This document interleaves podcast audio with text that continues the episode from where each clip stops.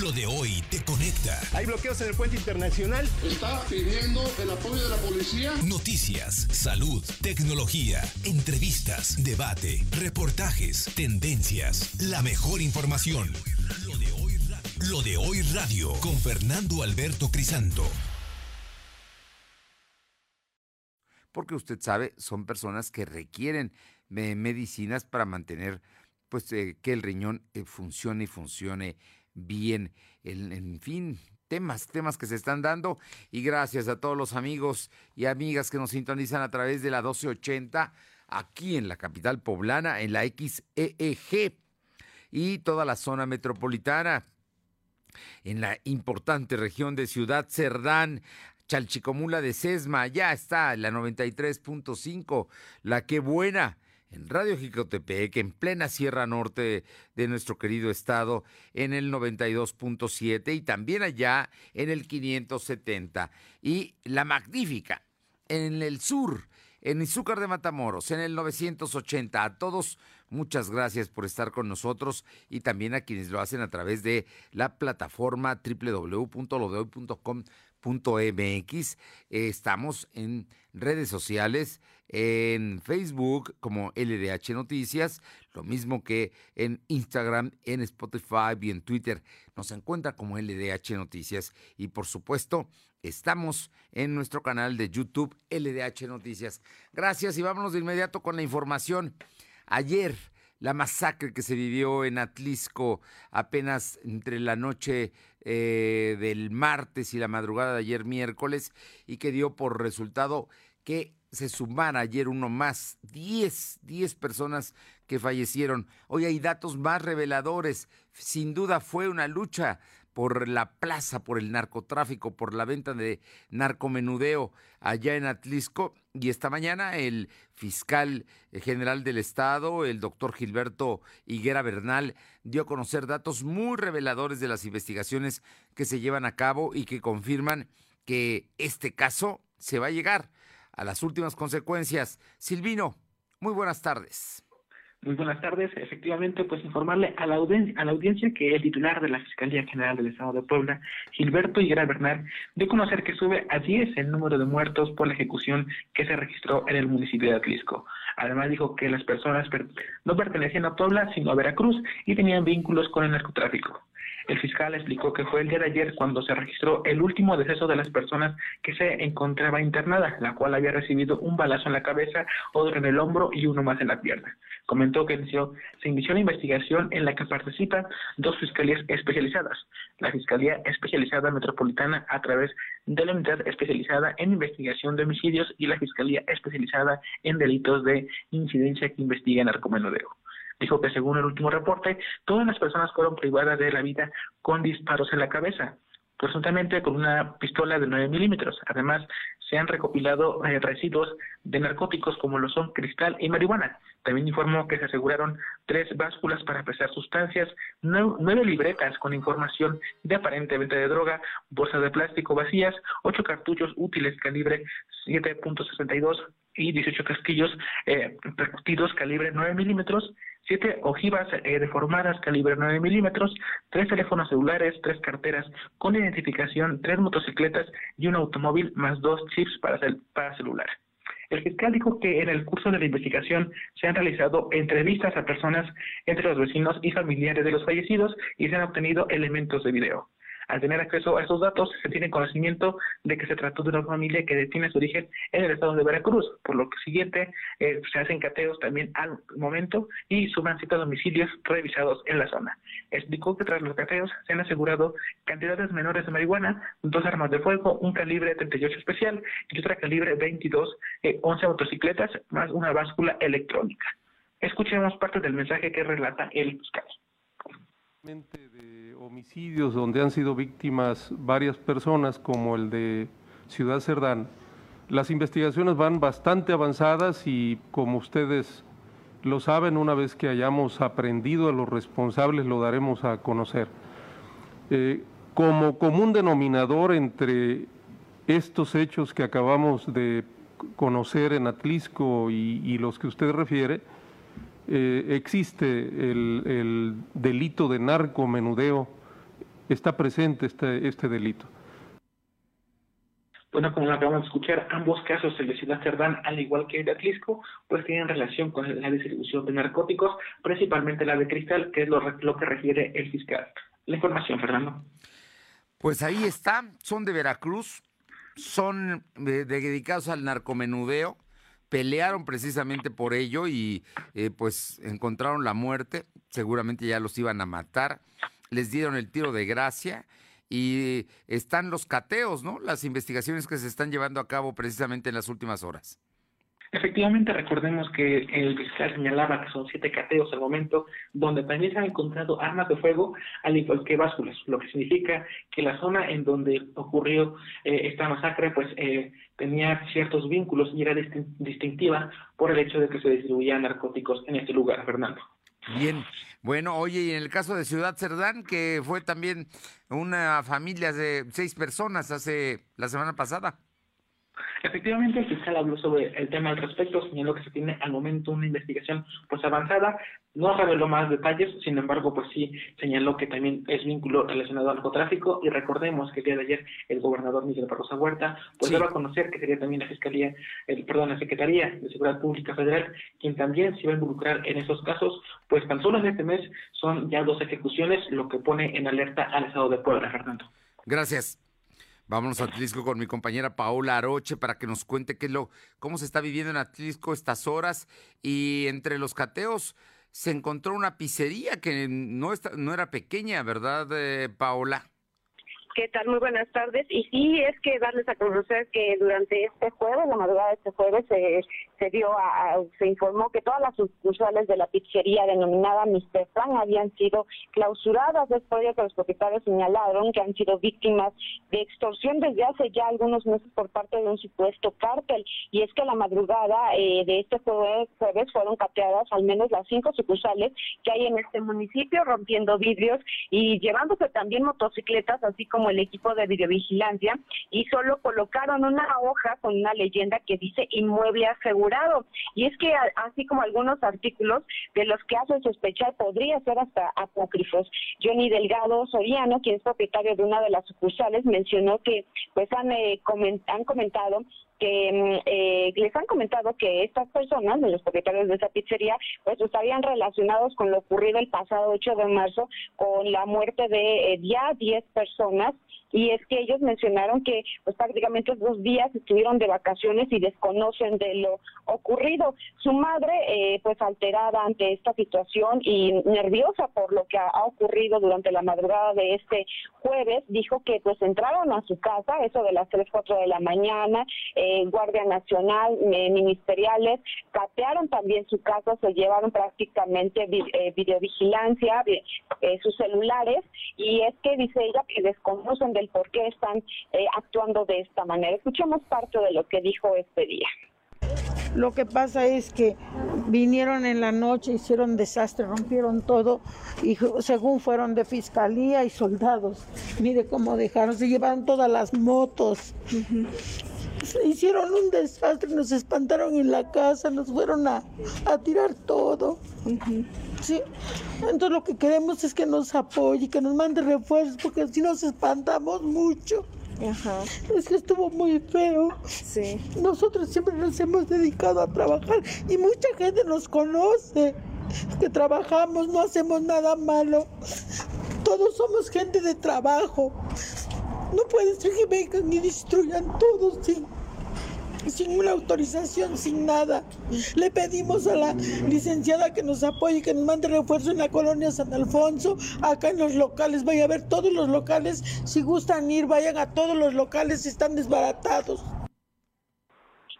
fue por la mañana de este jueves que recibieron, eh, menciona a esta familia propietaria de esa pizzería Mr. Frank, una llamada de supuestos integrantes del cártel de Jalisco para pedirles 20 mil pesos de cuota para, entre comillas, brindarles seguridad, dinero que estarían pagando cada mes durante seis años y en caso de negarse sus familiares, se tendrían que acatar a las consecuencias. Escuchemos parte de esta llamada de extorsión que recibieron eh, los propietarios de esta pizzería.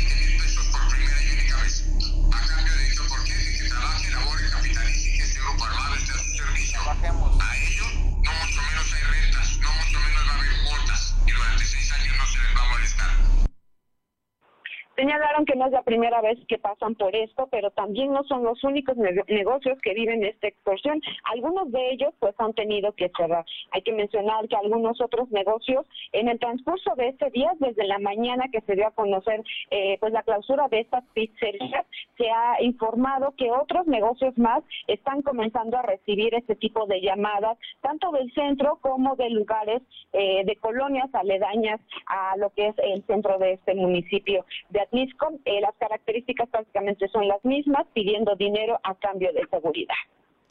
Oye, pues no es el único caso. Ahora esta pizzería Frank, esa donde a la que le pegaron, pero se supone que ahí había intereses de otro tipo de, de las personas que están involucradas con el narcomenudeo, ¿no? Porque encontraron bolsas y pesas y, cosas que se dedican no para hacer pizzas ni para medir eh, harina. Y es que, eh, pues mencionaba eso efectivamente eh, por la mañana lo que es eh, la, fiscalía, pero eh, pues la familia también hemos escuchado parte de su versión, lo que ellos comentaban, que pues ellos decían que estaban de vacaciones, prácticamente llegaron por la noche, tarde noche de ayer y durante la madrugada eh, pues se, encontraron con toda esta situación. Por lo pronto, pues después de la entrevista que nos, nos facilitaron, acudieron a Casa de Justicia a presentar su denuncia por lo ocurrido, así como pues pues, la, eh, entregar lo que son las estas eh, este audio de las llamadas de extorsión de los que han sido eh, víctimas y pues dicen que ellos están pues, prácticamente a disposición de lo que es la autoridad competente pues, para que se hagan las investigaciones necesarias. Bueno, vamos a ver cómo termina todo este asunto. Digo, esperemos que no paguen justos por pecadores, pero los estaban investigando y fueron parte de los cateos y la clausura es, el aseguramiento es por parte de la fiscalía. Gracias. Buenas tardes. Vamos ahora con mi compañera Alma Méndez porque un hecho verdaderamente, ¿qué le digo? Pues, que sale de la toda lógica y que y que habla de que algo está mal. Un joven agredió a su maestro con un martillo, intentaba pues intentaba pegarle, pero con un martillo, imagínense en la cabeza, es para matarlo. Afortunadamente no llegó a tanto y la eh, UPAEP ya tomó cartas en el asunto y obviamente la sanción fue la expulsión de este estudiante de preparatoria. Alma Méndez tiene los detalles. Alma. ¿Qué tal, Fernando? Muy buenas tardes a ti y a todo el auditorio de lo de hoy. Pues como bien comentas, la mañana de este jueves un alumno de la preparatoria Santiago 2 UPAEP, ubicada en la 9 Poniente 1508, agredió a un maestro eh, cerca de las 8.40 en la mañana y bueno, pues eh, autoridades eh, comentaron que el alumno eh, será de, dado, de baja del plantel. Y bueno, pues en entrevista el secretario general de la institución, Antonio Yergo Victoria, confirmó que un estudiante agredió y lesionó a un profesor. Sin embargo, el catedrático dijo que el maestro está fuera de peligro. Asimismo, detalló que es rara la actitud del alumno, pues no era problemático y cuenta con buenas calificaciones y no tiene antecedentes de mala conducta. Esto es parte de lo que nos comentó se verificó un incidente en las instalaciones de la Prepa Santiago de la 9 Poniente 1508, Bachillerato Santiago de la 9 Poniente, ¿verdad? donde un estudiante agredió a un profesor. El estudiante fue inmediatamente controlado por sus profesores. El profesor sí presentó una herida y fue llevado al Centro de Salud Integral para su atención inmediata. Bajo esa consideración, las sanciones que tendremos para con el chico serán de carácter disciplinario porque es un acto que además comete de manera súbita, ¿verdad? Y la baja definitiva será la sanción que se le aplique. Finalmente, comentarte que Yergo Victoria descartó que el menor haya intentado atentar contra su vida y que haya eh, estado armado como se aseguraba. La información, Fernando. Pues estaba armado con un martillo, ¿no? Sí, lo que manejaba que tenía un arma de fuego y bueno, pues el, la autoridad estudiantil comentó que esto no era cierto. Bueno, está bien que eso no sea cierto, está bien que eso se haya controlado, pero de que tenía intenciones de lastimar al maestro, sin duda. Y con un martillo en la cabeza, imagínate qué pudo haber, qué desgracia pudo haber sucedido. Afortunadamente no ocurrió. Gracias. Son las 2 de la tarde, con 16 minutos, 2.16. Lo de hoy es estar bien informado. No te desconectes. En breve regresamos. Regresamos. Raticida, gasolina, ácido sulfúrico amoníaco, acetona. No importa qué droga química te metas, todas están hechas con veneno y de todas formas te destruyes. La sangre de las drogas nos mancha a todos. Mejor métete esto en la cabeza. Si te drogas, te dañas. Si necesitas ayuda, llama a la línea de la vida, 800-911-2000. Para vivir feliz, no necesitas meterte en nada.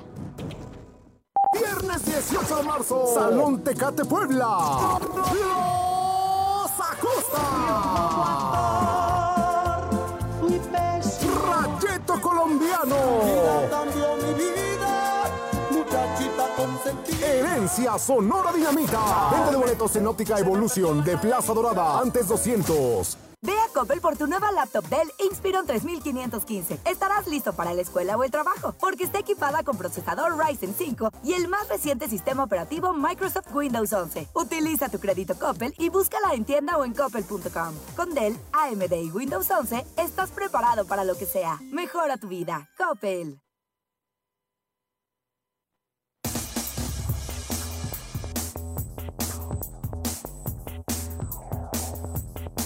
Lo de hoy es estar bien informado. Estamos de vuelta con Fernando Alberto Crisanto. Los personajes de hoy, las ideas y los hechos se comparten en la entrevista. Bien, y la verdad es que Chignahuapan es un municipio muy bonito, es una región privilegiada de Puebla. Y el presidente municipal de Chignahuapan, Lorenzo Rivera Nava, que es hiperactivo y que todo el tiempo está trabajando, pues nos presentó ayer el primer Festival Equinoccio 2022. Platícanos, eh, Lorenzo, muy buenas tardes y muchísimas gracias. Hola, Fer, un gusto saludarte a ti, a todo tu auditorio, y pues aquí emocionados con este proyecto Equinoccio 2022 en Chignahuapan, que queremos sea una gran experiencia cultural, gastronómica y también artística para los visitantes que, se puedan programar para estar con nosotros estos, estos próximos dos fines de semana. Y bueno, pues eh, eh, será en el marco, en el marco del inicio de la, de la primavera. Eh, sabemos que aparte de ser una fecha importante por la transición de el invierno a la primavera, pues también siempre está cargada de mitología, de espiritualidad y bueno, pues en Chignahuapan, en nuestra laguna, siempre ha sido sede de pues muchas personas que van a purificarse, a cargar energía, a estar en contacto con la naturaleza y bueno, pues que eh, quisimos resaltar aún más con este primer festival equinoccio que empezará el sábado 19 de marzo. Oye, platícanos, entonces estamos en tiempo para hacer reservaciones y para poder ir eh, dos fines de semana, pero a lo largo de toda la semana va a haber temas y, eventos culturales. Cuéntanos, ¿qué nos ofrece Chignahuapan durante este periodo del Festival Equinoccio 2022? Claro, sí hay, eh, afortunadamente, pues una gran oportunidad, una gran experiencia, hay habitaciones disponibles, Pueden checar el programa completo en chignahuapan.travel. Eh, la idea es eh, que puedan disfrutar de eh, experiencias como el temazcal, eh, poder ver artesanía típica, poder degustar de nuestra gastronomía de la época. El, el, día domingo 20 de marzo estará pues el, el festival en el Teatro al Aire Libre, en donde habrá pirotecnia de gran nivel, una puesta en escena de más de 50 personas, una un videomapping en una pantalla de agua, eh, pues también relatando el nacimiento y la y la muerte de, del sol. Y bueno pues pues eh, queremos que sea una gran experiencia. Y el, el sábado 26 de marzo pues estamos invitando a nuestro Rocks Trail, es un maratón en montaña, un trail maratón en, en montaña en donde pues también podrán disfrutar de las vistas de los paisajes de nuestro municipio. Oye, pero además en la laguna también va a haber actividades. Sí, en la laguna habrá actividades, eh, habrá eh, rituales, habrá temas, eh, como te comentaba, de purificación, de cargar energía, de mascal. eh, música en vivo, eh, muestras también artesanales y gastronómicas. Y bueno, queremos que sea pues una, una gran experiencia y que pues también, como ustedes saben, hay muchos lugares que visitar en Chignahuapan y también en los pueblos mágicos vecinos. Pues eh, Lorenzo Rivera Nava, presidente municipal de Chignahuapan, hay que ir a disfrutar. Chignahuapan es un lugar que cuando va uno, la verdad la pasa de maravilla, muy bien. Y yo creo que esta es una gran oportunidad. Y qué bueno que el ayuntamiento esté muy interesado en promover, en hacer cosas especiales para que la gente vaya, disfrute, vaya en familia y que se la pase muy bien. Además hay un fin de semana largo, entonces pues la oportunidad ahí está. Así es, Félix. También lo que tú mencionas para nuestros artesanos locales, nuestros prestadores de servicios, pues también pues es una motivación en esta temporada que generalmente es eh, temporada baja de poca afluencia, que sea una actividad que fortalezca el turismo y por supuesto la economía también de nuestro municipio. Chignahuapan Travel, ahí me meto y ahí encuentro programas, todas las actividades y por supuesto la oportunidad de poder hacer reservaciones. Así es, Fer, pues te mando un abrazo y los esperamos por allá. Ojalá se animen. Por allá nos vemos. Muchas gracias. Muy amable, Fer. Muy buenas tardes, el presidente municipal de Chignahuapan, Lorenzo Rivera Nava. Los personajes de hoy, las ideas y los hechos se comparten en la entrevista. Ana Mejía, buenas tardes. Hola, ¿qué tal? Buenas tardes, Fernando, y buenas tardes a toda la gente del estudio y los que nos están sintonizando. El día de hoy estoy en Explanada, Puebla, en Flexon con mi amigo César. César, ¿cómo estás? Hola, ¿qué tal, Edna? Pues la verdad muy contento, muy agradecido por tenerlos a ustedes de visita. Sean bienvenidos a esta su casa. Muchas gracias. Oye, cuéntanos qué es Flexon para toda la gente que nos está viendo. Ok, para toda la gente que nos escucha, que nos está viendo, Flexon. Flexon eh, es un jumping park, pero más que promover la diversión y el entretenimiento, fomentamos también la actividad física y el deporte, ya que contamos con áreas para que lo puedan desarrollar sin ningún inconveniente. ¿Qué tipo de áreas tienes? O sea, nos contabas de que tienes áreas, pero ¿qué actividades se puede realizar? Ok, básicamente a Flexon se viene a divertirse. Entonces, las áreas que tenemos se denominan la área de salto libre, se le denomina también el área de dodgeball, tenemos área de trampolines, brincolines, inflables gigantes, inclusive somos el primer parque a nivel nacional que combinó los brincolines con los inflables. Tenemos también un laberinto en vertical, un laberinto gigante, tenemos alberca de pelotas y bueno, una infinidad de atracciones para que la gente se pueda divertir. Oye, suena súper divertido, la verdad ya hasta me dieron ganas de venir. Este, cuéntame, cuéntame de qué edad a qué edad pueden realizar esas actividades. Fíjate que lo que nosotros recomendamos es que la estatura mínima del pequeño sea de 1,20 para que pueda accesar a nuestras atracciones de manera individual. Pero depende mucho de los chicos, ya que hemos tenido pequeñitos que desde los dos años y medio, desde los tres años ya pueden subirse solos sin ningún problema. De ahí para arriba es hasta que tu edad te lo permita. O sea, puede llegar alguien de claro, 40 por supuesto. años, 50. No, hombre, no, estás súper joven, 40 Ah, años. súper bien, No, hemos tenido personas arriba de 60 años que se suben con sus familiares, con sus hijos y la verdad se la pasan increíble. O sea, puede venir toda la familia junta a divertirse. Por supuesto, de hecho es lo que estamos haciendo ahorita, ese modelo de negocio es lo que manejamos los fines de semana, ya que familias enteras se la pasan aquí desde las 12 del día hasta en la noche sin ningún problema, se arman como su tipo picnic y se divierten en grande. Súper bien, ya que lo comentas que pueden estar todos los días, también nos puedes explicar eso de cómo están los horarios, o sea, cuánto se tiene que pagar por tanto tiempo de estar aquí. Claro, por supuesto, por el momento solamente manejamos tres pases, que es el de media hora, el de una hora y el full day pass. El full day obviamente es un tiempo ilimitado.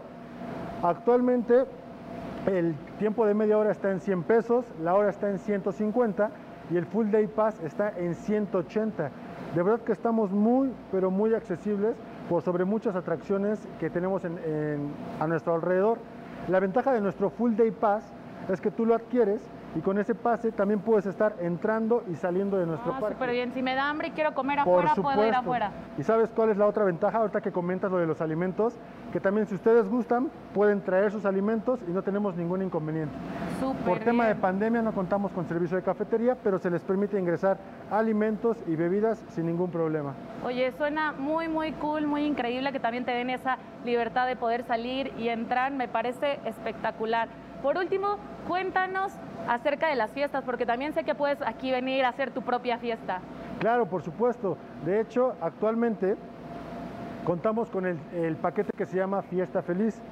Se está reestructurando todo lo de nuestros productos, pero el paquete de Fiesta Feliz es un paquete, la verdad, súper barato, 1.500 pesos, 10 personas, incluye los socks y una pequeña decoración con globos. Si quieren, ahorita les mostramos. Hoy, afortunadamente, tenemos tres eventos, entonces es súper barato, súper divertido festejar en Flexon, se los recomiendo bastante. Muchísimas gracias, César. Pues ya lo escucharon ustedes. Fernando, regresamos contigo. Muchas gracias, César. No, hay que ir esplanada, suena bien lo de Flexon. Vámonos ahora con más información. Tenemos a mi compañera Aure Navarro, porque en el Congreso del Estado que están sesionando el día de hoy, también se llega a acuerdos políticos y una panista va a presidir el próximo periodo ordinario. Aure, buenas tardes. Buenas tardes, pues así es, Fernando. El próximo 16 de marzo será la diputada local por el PAN, Aurora Guadalupe Sierra Gavillo, quien tomará la responsabilidad como presidenta de la mesa directiva del Congreso local para el segundo periodo ordinario de sesiones de la actual legislatura. Y es que su periodo concluirá entonces así el 14 de septiembre de este mismo año.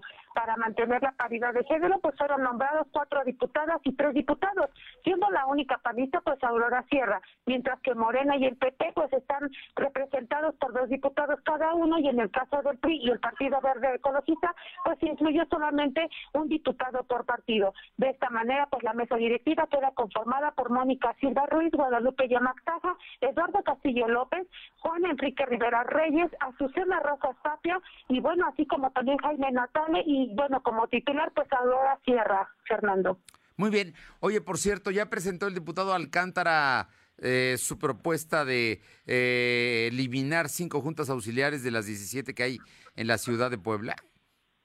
No, Fernando, aún no pasa ese punto en sesión del Congreso, sin embargo, comentarte que, como bien lo mencionas, pues Eduardo Alcántara está, está proponiendo, eh, en este caso, suprimir las cinco juntas auxiliares, San Felipe Guayaplica, San Baltasar Campeche, La Libertad, Ignacio Romero Vargas e Ignacio Zaragoza, todos pertenecientes, como bien mencionas, pues del municipio de Puebla. Y pues en este punto se estará tratando y definir, bueno, en este sentido, si serán colonias o, o cuál es la intención de esta propuesta que tiene el panista Fernando. Sin embargo, bueno, será más adelante porque aún no ha sido expuesto este punto. Gracias. Gracias. Y mi compañero Silvino Cuate, hoy, oficialmente el día de hoy, se están cumpliendo eh, dos años de que oficialmente se reconoció el primer caso de COVID en Puebla. ¿Se acuerda? Un empresario argentino que llegaba de Italia y que venía a capacitar a proveedores de Volkswagen. Él fue el primero, el primer COVID en Puebla. Silvino Cuate, infórmanos. Efectivamente, como lo mencionas, este 10 de marzo se cumplen los dos años que se, del primer caso de coronavirus en la entidad poblana. A la fecha suman 155.214 casos positivos acumulados y 17.022 fallecidos. Además, se han registrado cuatro olas de contagios. Actualmente, el número de enfermos ha empezado a disminuir, ya que la Secretaría de Salud registra 120 nuevos casos de COVID en comparación con los datos de ayer, son 65 menos. También se contabilizaron tres defunciones. De acuerdo al informe del secretario de Salud, José Antonio Martínez García, explicó que se tienen identificados 596 casos activos distribuidos en 42 municipios. Es decir, el COVID tiene presencia en el 19% de la entidad. Además, se tienen 141 pacientes hospitalizados. De estos, 20 están graves, por lo que requieren ventilación mecánica asistida. La pandemia ha dejado secuelas y en el Centro de Salud, en el CESA de la Junta Auxiliar de la Libertad y el Hospital General de Cholula se han atendido a 1.225 personas con alguna secuela y se tienen 653 eh, con tratamiento actualmente. Ante ese escenario, el gobernador Miguel Barbosa Huerta consideró que aún es desconocido el origen de la pandemia. Además, quedarán secuelas y daños que marcarán a todas las personas. Barbosa Huerta aseguró que su administración tuvo que tomar estrategias claras y definidas para el combate de la pandemia. Incluso se tuvieron que dejar de lado todas las recomendaciones federales para aplicar un plan de manera local. El reporte, Fernando. Bueno, pues ahí está el asunto. Dos años, más de 17 mil muertos oficialmente, pueden ser más. Y mm, momentos muy complicados. Y por lo pronto ya se establecen dos hospitales, un hospital y un CESA, para dar atención a las secuelas, porque el COVID, ojo, deja secuelas. Gracias. Son las 2 de la tarde con 31. Lo de hoy es estar bien informado. No te desconectes. En breve regresamos. Regresamos. En México, el sol sale para todos. Buscando el bienestar de la gente. En el PRD creemos que las decisiones deben ser de todas y todos los mexicanos y no de una sola persona. Porque queremos que todas y todos vivan mejor. Impulsamos apoyos económicos para que se superen los más necesitados y no para pedirle su voto. Exigiendo servicios de calidad en educación, salud y vivienda. Eso es un México más justo y con la participación de todas y todos podemos hacerlo. El sol sale para todos. Lo de hoy eres tú. Tu opinión nos interesa. Deja tu mensaje vía WhatsApp al 2223 2375 83. Comparte tus imágenes y tus reportes por Telegram al 2223 2375 83. Tazas de raticida. ¿Raticida? Una taza de gasolina. ¿Gasolina? Remover con tres cucharadas de ácido sulfúrico. Agregar media onza de amoníaco y cocinar a fuego lento. No importa qué droga química te metas, todas están hechas con veneno y de todas formas te destruyes. Mejor métete esto en la cabeza. Si te drogas, te dañas. Ups, creo que se nos pasó la mano de acetona. Si necesitas ayuda, llama a la línea de la vida. 800-911-2000. Lo de hoy es estar bien informado. Estamos de vuelta con Fernando Alberto Crisanto.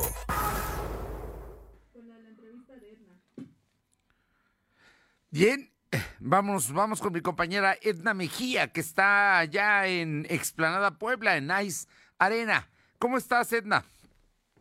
Los personajes de hoy, las ideas y los hechos se comparten en la entrevista. Hola, ¿qué tal Fernando? Y buenas tardes a todos los que nos están viendo en el estudio y los que nos están sintonizando también. El día de hoy estamos en Ice Arena y me encuentro con el gerente Carlos Martínez. Carlos Martínez, ¿cómo estás el día de hoy? Hola, está muy bien, buenas tardes. Buenas tardes. Oye, queríamos preguntarte, ¿qué promociones nos tienes para todos los que queramos venir aquí a la pista de hielo? Pues mira, por el momento tenemos la promoción de que todo el mundo puede entrar en cualquier momento tenemos horarios di- distintos, en fin de semana principalmente cuando estamos todo el día completo. Por ejemplo, los lunes abrimos de 11 a 4 de la tarde, martes, miércoles y jueves de 11 a 4 y 6 a 8, viernes a domingo de 11 a 9 de la noche. Y el precio es muy accesible para todos. Eh, ¿Algún promoción, algún día que tengan de promoción o todos los días se maneja Todos por días igual? Todos los días se maneja por igual y, este, y es tiempo libre para todos. Perfecto, o sea, es decir, yo puedo venir el tiempo que quiera por el mismo precio. Exactamente, sí. ¿Nos puedes comentar acerca de los precios? Claro que sí, mira, la, la entrada te cuesta 130 pesos, es tiempo libre como te comentaba y ya vienen los patines incluidos. Ah, perfecto. Este, en caso de que requieran un instructor que los niños no sepan patinar muy bien o que apenas estén, estén empezando, tenemos instructores que tienen un costo aparte de 90 pesos por 45 minutos y el instructor está completamente enfocado a él, le enseña lo básico y, este, y evita que se, que, que se caiga o que se vaya a lastimar. También tenemos unas andaderas que son como trineos, Ajá, que, sí, este, que también la, hacen de, este, como, como de, de sostén Para que te para las personas, para las personas que, que no, no, no tienen muy buen balance, se pueden ayudar perfectamente bien. Y también tiene un costo de 90 pesos por 45 minutos. Ah, perfecto. En este caso tú puedes decidir si quieres la andadera o prefieres el instructor. Ya depende de ti. Son 45 extras. Exactamente. pues. No, pues suena, suena muy bien, la verdad es que creo que sí vale la pena. Este, ¿Nos podrías comentar también acerca de si tienen algún curso privado extra, no sé, para profesionales o para niños que, que quiera aprender más allá? Que tenemos lo que es la- la- este, las clases de patinaje artístico, que es la escuela de patinaje artístico y las clases de hockey.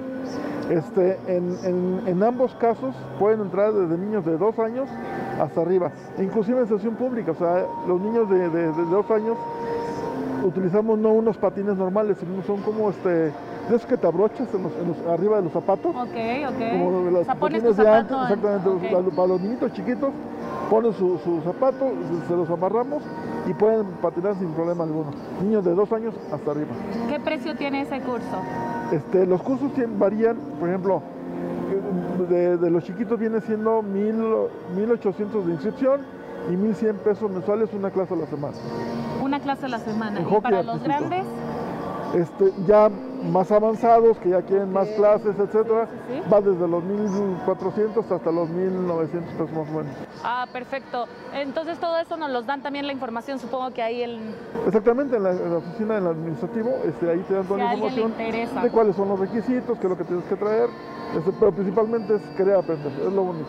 Perfecto, no, pues suena increíble. Ya por último, eh, ¿necesitamos alguna reservación para poder venir a divertirnos o puedo llegar así y con mis amigos? Absolutamente no, el momento que llegas, entras automáticamente, Pagamos te los pones, 130 te ponen los pesos. patines, contamos con todas las medidas de, sanidad pues, este, posibles, lo que nos, nos indican, que es desinfectado de patines, este, gel antibacterial, este, se toma la temperatura de la entrada, todo normal y este, pues así que, que vengan a divertirse, ¿no? Bueno, pues ya escucharon aquí alguna invitación para todos los que nos están viendo. Claro que sí, los invitamos a que vengan, ahora sí que estamos todos los días abiertos, este, diferentes horarios, pero estamos todos los días abiertos y contamos con todas las medidas de, de sanitización posibles, ¿no? O sea, lo que, lo que sucede en todos lados, se sanitizan los patines todos los días, de hecho, acabándolos de, este, de poner, de quitarte más bien, se sa- sanitizan para que la siguiente persona esté completamente segura de lo que, lo que se va a poner, ¿no?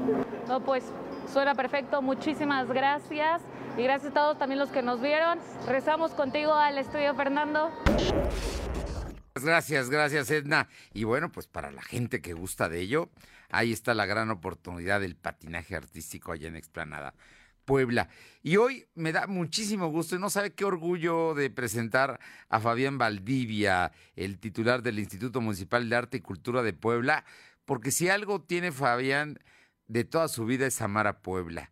Y una de las expresiones de amarlo es promover la cultura y que llegue lo mejor, Fabián. Y esta tarde Puebla va a tener algo que no había tenido nunca, una exposición, una, una pieza monumental que a todos los poblanos nos va a sorprender. Muy buenas tardes y muchas gracias. Hola, ¿cómo estás? Qué gusto, Fernando. Eh, siempre un gusto platicar contigo, con, con tu audiencia y como lo decías muy bien, algo que no ha ocurrido, hoy va a ocurrir en el Zócalo a partir de las 5 de la tarde y pues bueno, eh, es el hecho de que esté aquí en nuestro Zócalo una escultura monumental que fue creada para la famosa Plaza Trafalgar Square en Londres y que hoy llega a nuestro centro histórico. Es una escultura de este importante artista mexicano ribelino que se llama Tú, así se llama la, la escultura monumental y hoy la tenemos ya en nuestro Zócalo. Oye, ¿qué- ¿cómo, ¿cómo conseguiste que José Rivelino se animara a traerla a Puebla? Porque ha estado en lugares muy importantes, no solamente en Trafalgar Square allá en, en Londres. Fíjate que, que el acercamiento con, Riverino, que fue hace este, realmente pocas semanas, eh, obedeció a que él ya tiene muy buenos recuerdos de Puebla y me, y me decía que él siempre había querido traer esta importante escultura que se hizo como parte del proyecto bilateral cultural que se acordarán en 2015 entre México y Reino Unido. Eh, y él decía, bueno, dice, yo cuando veo el Zócalo de Puebla, Camino y demás, pues, pues me lo, lo imaginaba con esto. Él, él tuvo una exposición de piezas también escultóricas hace unos meses en el Museo Carolino y él me decía, o sea, la verdad es que yo veía el Zócalo de Puebla y decía, pues aquí tiene que estar tú, aquí tiene que estar estos dos dedos índices eh, gigantes que señalan reconociendo al otro y que, bueno, esa lectura de reconocer al otro puede ser para, para bien o también puede ser para juzgar. Pero él decía, bueno, la, la plaza da y además eh, lo que a mí me parece interesante es justamente el diálogo entre lo contemporáneo y el patrimonio, que, que Puebla, pues además es una ciudad donde el arte escultórico ha florecido. Ta- tal vez estamos tan acostumbrados a ver maravillas escultóricas como la Fuente de San Miguel, ¿no? O las esculturas de las cuatro esquinas del Zócalo, que bueno, hoy que tengamos una pieza de arte contemporáneo dialogando con el patrimonio, nos da el pretexto para eh, volver a ver nuestro Zócalo. Oye, pero además está instalada en un lugar estratégico que es la salida de lo que es el pasaje hacia la fuente de San Miguel. No, hombre, pues es, es algo verdaderamente extraordinario y, y a los poblanos eso nos gusta. Así es, Fernando. De hecho, el lugar no, no es tampoco casualidad, como bien lo señalas, y por eso, este, pues hoy que, que, lleguen la, la audiencia al Zócalo a, verla, pueden caminar así, como lo dice, saliendo del, del pasaje, hay que recordar que cuando el Zócalo se hace en los años 60 toda una reforma, si se piensa en este impacto visual de la fuente de San Miguel centrada, de la visualidad que permite, la perspectiva que permite caminar por el pasaje y cómo se va abriendo como un gran escenario nuestro zócalo con la catedral al fondo, pues bueno, como justamente la, esta escultura habla de la igualdad, de la equidad, pues no puede haber equidad si no hay simetría, ¿no? En el sentido de tú y yo somos eh, lo mismo y si pongo mi dedo índice hacia el frente, también puedes poner tu dedo índice. Entonces, usando esta simetría como está pensada la escultura, pues se, buscó un espacio simétrico en el zócalo y pues bueno, además los dedos están separados por metro y medio para que las personas estén ahí, eh, se puedan tocar la escultura, puedan ser parte de este conjunto escultórico y puedan también ser parte de este diálogo entre tú y, y, todo lo que implica históricamente y arquitectónicamente nuestro zócalo y los portales y todo este contexto arquitectónico maravilloso. Es que desde el título, el you, que en inglés originalmente fue, y que es tú en español y que es eh, que suena fuerte, que suena de respeto, que suena eh, a la autoridad, a reconocer al otro como tan importante como, como yo mismo, ¿no? Me parece que el tú es, es un asunto muy, muy importante, así breve, dos, dos letras, pero verdaderamente fuerte, como fuerte y hermosa está la escultura. Sí, y además en la otra área del Zócalo, hacia la 3 Oriente, hay otra escultura también de Rivelino, una caja táctil, eh, que también tiene que ver con, es una caja que además tiene relieves en braille para quien pueda leer braille y tocar la superficie, y que también es una obra que ya ha recorrido el mundo eh, en torno también a temas de derechos humanos y demás. Eh, me parece importante que, estas esculturas que hoy están en, en nuestro zócalo, aquí en nuestra ciudad, en Puebla, pues también permitan esa reconsideración en torno a temas en donde el arte tiene mucho que decir, donde tiene mucho que plantearnos y que bueno, lo, lo más importante que lo podamos disfrutar en nuestra ciudad, gracias a que eh, pues, tuvo esa, esa intención de que fuera aquí. Y de verdad, yo, yo, digo un detalle, que cuando la vayan a ver al Zócalo, eh, tú, ayer estuviste, lo viste en la proporción, parecería que tú hubiera sido hecha para el Zócalo de Puebla, hasta por la proporción y el tamaño, lo cual me parece este, una maravillosa coincidencia. Una belleza. Pues eh, Fabián Lavalle, eh, Fabián, Fabián Valdivia, perdóname, este, no sé qué estoy pensando. No, estoy verdaderamente emocionado, Fabián, por este trabajo que has hecho en el ayuntamiento con Lalo Rivera y que el presidente impulse ello. Yo creo que es extraordinario y ahí nos veremos esta tarde para disfrutar. Y ahora sí, hay razones para socalear en Puebla. Totalmente, a las 5 de la tarde, Rivelino en el Palacio Municipal dará una charla inaugural y a las 6, eh, pues ya estará Yu para todos en, en el Zócalo creo que la, podemos disfrutar y es un buen momento para dialogar nuevamente con, nuestro centro histórico y, como dices, socalear muy a gusto. Fabián Valdivia, titular del Instituto Municipal de Arte y Cultura de Puebla, qué gusto saludarte como siempre, un honor y muchísimas gracias. No, al contrario a ti, un saludo a toda tu audiencia y pues bueno, a disfrutar del Zócalo y de tú. Lo vamos a disfrutar, gracias. Bien, pues hay que ir, ¿eh? Hay que ir. Vaya al Zócalo hoy en la tarde. Se inaugura cualquier día porque va a estar hasta junio. Entonces, aproveche, aproveche. Le va a gustar. Se va a tomar una foto. Estoy seguro que se va a tomar una foto. Alma Méndez, platícanos del Aeropuerto Internacional Felipe Ángeles, que en 11 días se va a estar inaugurando allá en el Estado de México. Así es, Fernando, pues comentarte que hasta el momento no se tiene contemplado el servicio de autobús desde Puebla hacia el nuevo aeropuerto internacional Felipe Ángeles que será inaugurado el próximo 21 de marzo. Y bueno, pues comentarte que desde la central de eh, camionera hasta el momento no existe ninguna línea que ofrece este servicio.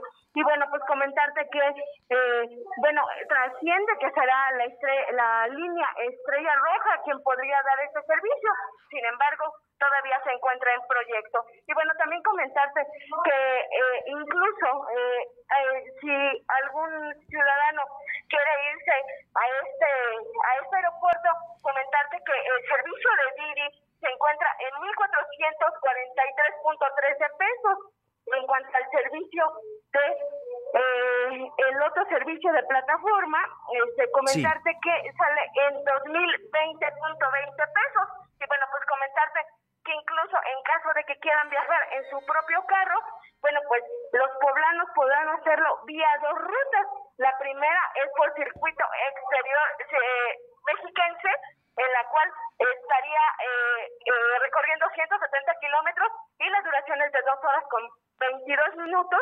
Y bueno, pues aquí estaría gastando 495 pesos. La otra ruta es el arco norte. Aquí se recorren 158 kilómetros con una duración de dos horas. Y bueno, pues comentarte que este recorrido tiene un costo de 235 pesos. La información, Fernando. Bueno, pues ahí está ya, ¿no? Para la gente que tenga que usar el servicio allá de avión, de aeropuerto, en el eh, nuevo aeropuerto Felipe Ángeles, que está en el Estado de México. Hay dos rutas, hay la posibilidad de durar entre dos horas ocho minutos y dos horas treinta, y también el costo por un taxi cuesta entre mil cuatrocientos y dos mil veinte pesos, ¿no? Así tal cual, efectivamente, y se, por lo regular estos servicios de plataforma se hacen cerca de dos horas y media, ya que recordemos que este aeropuerto se encuentra en el Estado de México. Bien, oye, rápido, cuéntanos de los poblanos que reclamaron la falta de medicamentos para atender a los enfermos y a, a los trasplantados de riñón. Sí, Sí, Fernando, comentarte que en Puebla existen 1.917 enfermos renales y estos se encuentran en lista de espera. Y bueno, pues también comentarte que eh, en el día eh, del riñón, los pacientes y familiares con enfermedades renales y, y, bueno, pues realizaron una marcha pacífica. Y bueno, pues comentarte que ellos pidieron eh, o manifestaron su inconformidad por el tema de el desabasto de medicamentos. Lo mismo sucede con, eh, eh, bueno, pues que lo único que necesitan ah, es Sí. el tema de que eh, necesitan una atención personalidad eh, gratuita y personalizada por parte del INSABI. Y bueno pues comentarte que lo único que están pidiendo es precisamente que esta atención sea gratuita. Y bueno pues comentarte que marcharon por toda la eh, ciudad de Puebla eh, específicamente por el centro histórico y llegaron a la Secretaría de Salud donde lo recibió el secretario de Salud José Antonio Martínez y bueno pues él les comentaba que efectivamente ya tienen un proyecto en el cual se puedan atender ya que anteriormente en el Seguro Popular no había atención precisamente para estos enfermos y bueno pues comentarte que estuvieron en reunión con el secretario para llegar a un acuerdo y puedan ser atendidos los enfermos Sí. renales. La información, Fernando. Gracias. Vamos rápidamente con mi compañero Silvino Cuate para que nos comente sobre el día de hoy. Se llevó a cabo un eh, operativo Abasto Seguro en la central de Abasto. Te escuchamos, Si- Silvino. Comentarte que la Secretaría de Seguridad Ciudadana del Ayuntamiento de Puebla realizó el operativo Abasto Seguro, donde elementos policíacos se encargaron de revisar vehículos sospechosos en la central de Abastos. Eh, De acuerdo al informe de la Secretaría de Seguridad Ciudadana, Consuelo Galindo explicó que estos operativos se han realizado desde que inició la administración y tiene como finalidad evitar algún incidente delictivo, ya que en algunas ocasiones se han identificado vehículos sospechosos que no están comprando, solo vigilando para personas que podrían ser sus víctimas. Dijo, dijo que una vez que se identifican algún vehículo sospechoso, los elementos de seguridad proceden a hacer una revisión de rutina y tomar el número de la placa. Además, ya se han identificado a personas, esto por portar algún tipo de narcótico. Comentó que en la central de Abasto a la semana se tienen reportes entre dos y tres eventos delictivos al número 911. Es por ello que se busca reducir esta cifra o erradicarlas definitivamente. Así informó que con estas nuevas estrategias ha ido a la baja los robos a negocios, robo de autopartes y robo a casa habitación. Fernando. Oye, y cuéntame, ¿qué va a pasar con los panaderos que pidieron apoyo? Y mañana hay marcha. De apoyos por parte del gremio panadero por los altos costos de los ingredientes, el gobernador Miguel Barbosa Huerta instruyó a la titular de la Secretaría de Economía, Olivia Salomón, tener una mesa de trabajo para escuchar sus peticiones. El titular del Poder Ejecutivo señaló que el gobierno debe tener capacidad de diálogo con los segmentos de la sociedad, principalmente cuando se trata sobre alguna petición de apoyo. Barbosa Huerta pidió que se analizara la posibilidad de otorgar algún crédito económico a este gremio. Y también recordemos que eh, se anunció una manifestación a las 11 de la mañana para este viernes, por lo que ellos pues tengan cuidado todas las personas que circulan por el centro histórico, Fernando. Gracias, Si- Silvino. Son las 2 de la tarde con 51. Lo de hoy es estar bien informado. No te desconectes. En breve regresamos. Regresamos. Seguro la conoces. Cuando logra tu atención, te cautiva. A veces no puedes alejarte de ella. Sabes que nunca te juzgaría. Y donde quiera que estés, estará cerca de ti. Exacto. Es la radio. 100 años con nosotros. CIRT, Cámara Nacional de la Industria de Radio y Televisión. Los alimentos naturales ya se vieron ganadores. Los del Atlético Chatarra son pura mala vibra.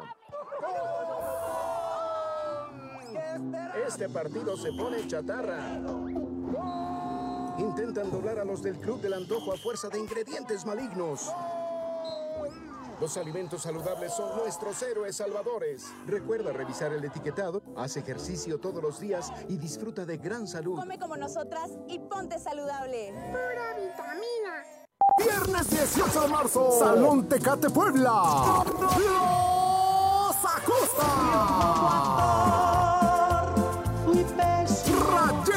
Colombiano. Herencia Sonora Dinamita. Venta de boletos en óptica Evolución de Plaza Dorada. Antes 200.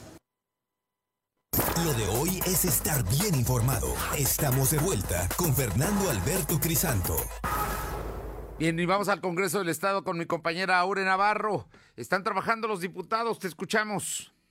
Efectivamente, comentarles que en sesión del Pleno, pues la llamada ley antichancla fue avalada su homologación con la Federación para que en el Estado de Puebla, pues la disciplina violenta que conlleva a la agresión física y humillante por parte de ciertos padres, madres o tutores, pues no pueda cometerse más contra menores de edad. De tal forma que todo acto de maltrato físico o mental, descuido o trato negligente, incluso la explotación, incluido el abuso sexual, contra menores de edad, pues se deje de cometer en los hogares poblanos, Fernando. Indicaron también que el maltrato infantil pues es un tema de interés social porque las consecuencias que deja en los infantes pues pueden ser de por vida. Además de que, bueno, la diputada panista Mónica Rodríguez de la Vecchia mencionó que estas conductas de violencia pues son repetitivas ya en las personas adultas, Fernando. Bien, eh, ¿qué más tenemos, Aure?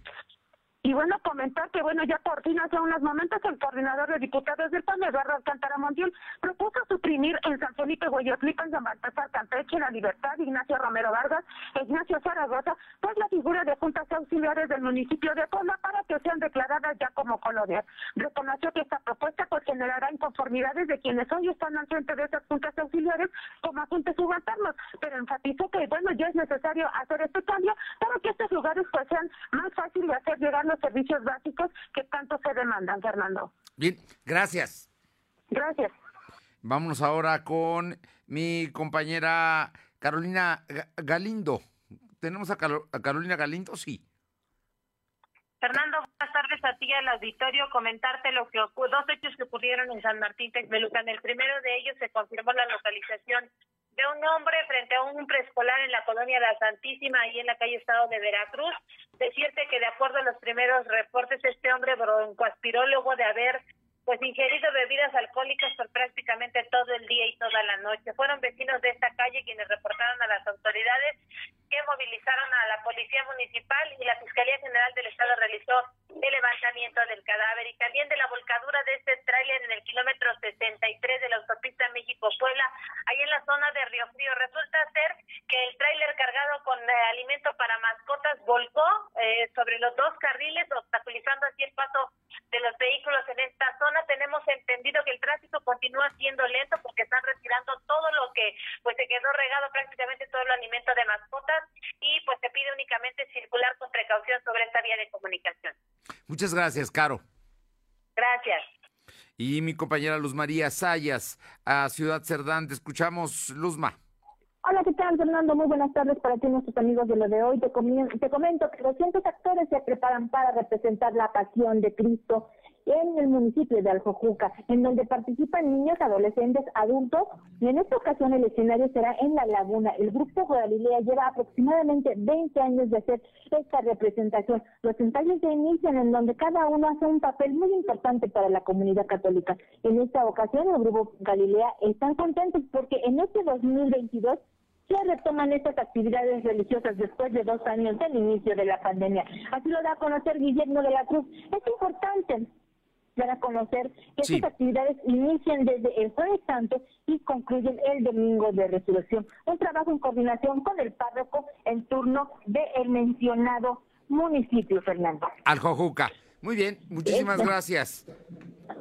Gracias, Luz María. Y vámonos con, tenemos ya a, mi compañera eh, Alma Méndez. cuéntanos, Alma, platícanos sobre el tema de Tepeaca. Alma. Fernando, comentarte que cerca de 45 mil visitantes esperan en la ruta del marisco Vive Tepeaca para la temporada de Cuaresma 2022 y una derrama económica de 7 millones de pesos, anunció el presidente municipal de esta demarcación, José Huerta Espinosa. Y bueno, pues el municipio mencionó que la Junta Auxiliar de San Hipólito, Xochiltenango, Acatlán y la propia cabecera municipal de Tepeaca se preparan para recibir el turismo en estas fechas de Cuaresma, donde se espera encontrar más de 150 platillos de mariscos y pescados que ofrecen 38 restaurantes de este corredor gastronómico. Esto con el objetivo de reactivar la economía en el municipio después de la pandemia de COVID-19. La información, Fernando. Bueno, así es que va a haber la ruta del marisco allá en San Hipólito Xochiltenango. Es un lugar muy conocido y donde hay muy buenos mariscos que está pegadito a Tepeaca. ¿Esto a partir de cuándo? Incluso, Fernando, este evento ya inició desde el martes y comentaste que estará toda la cuaresma. Toda la cuaresma. Muy bien, Alma. Oye, hoy eh, se encontró una persona muerta aquí en Analco. Eh, comentarte, Fernando, que efectivamente se encontró una persona eh, fallecida en Analco y bueno, pues comentarte que eh, estamos en espera de mayor información debido a que, bueno, pues se sigue investigando cuál fue los motivos por el cual, bueno, pues se encontró a esta persona. Estamos esperando la información por parte de la autoridad para que pasemos mayor información al auditorio. Bien. También, gracias. Le comento que encuentran a una mujer muerta en Palmar de Bravo, es nota de última hora. Y el próximo domingo en Nuevo León, el gobernador acaba de dar a conocer que se quita ya el uso del cubrebocas en los lugares públicos. Allá en Nuevo León, el primer lugar, el primer estado en el país donde no se usará ya cubrebocas en lugares públicos. Gracias por haber estado con nosotros. Es jueves. Pásela bien. Hay que seguirnos cuidando. Nos encontramos mañana en punto de las dos. Buenas tardes, buen provecho. Hasta mañana. Gracias. Fernando Alberto Crisanto te presentó Lo de hoy radio. Lo de hoy radio. Te esperamos de lunes a viernes, de 2 a 3 de la tarde por esta frecuencia, en la cobertura más amplia a nivel estatal. Y síguenos en internet www.lodehoy.com.mx y en nuestras redes sociales como arroba LDH Noticias. Lo de hoy radio.